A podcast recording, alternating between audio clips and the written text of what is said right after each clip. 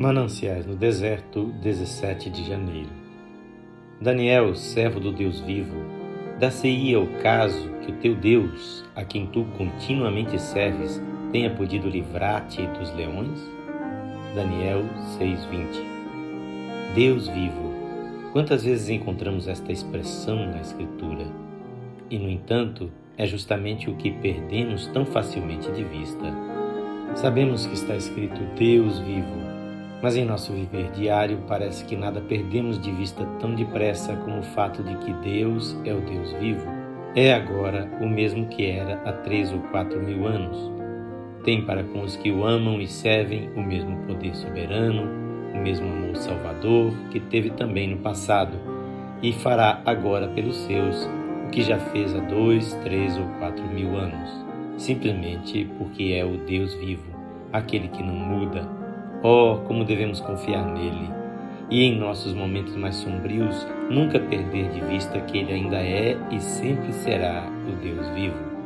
Se andamos com ele, olhamos para ele e dele esperamos socorro, podemos estar certos de que ele nunca nos desamparará. Sou um velho irmão que conheço o Senhor há 44 anos e digo para seu encorajamento que Deus nunca falhou para comigo nas maiores dificuldades, nas provas mais difíceis, na maior pobreza e necessidade, Ele nunca me falhou. Por Sua graça, aprendi a confiar nele e Ele tem sempre vindo em meu socorro. Tenho prazer em falar bem do Seu nome. Esse é o testemunho de George Miller de Bristol. Lutero, certa vez, num momento de perigo e temor em que tinha necessidade de força espiritual, foi visto absorto escrevendo com o dedo na mesa. Vivit, vivit, que significa Ele vive, Ele vive. Essa é a nossa esperança para nós mesmos, para a Sua verdade e para a humanidade. Os homens vêm e vão, líderes, mestres, pensadores, falam e trabalham por um tempo e então caem sem voz e sem força. Ele permanece. Eles morrem, mas ele vive. Eles são luzes acendidas e, portanto, mais cedo ou mais tarde se apagam. Ele é a verdadeira luz, da qual os outros obtêm o seu brilho. Ele brilha para sempre.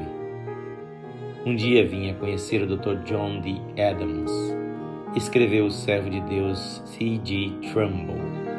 E fiquei sabendo que o que ele considerava a sua maior posse era a permanente consciência da presença do Senhor Jesus. Dizia que nada lhe dava maior segurança do que a consciência de que o Senhor estava sempre com ele em presença real. Dizia que isso não dependia de seus sentimentos ou emoções, nem de seus merecimentos ou de suas próprias ideias sobre como o Senhor manifestaria sua presença. Dizia ainda que Cristo era o lar dos seus pensamentos.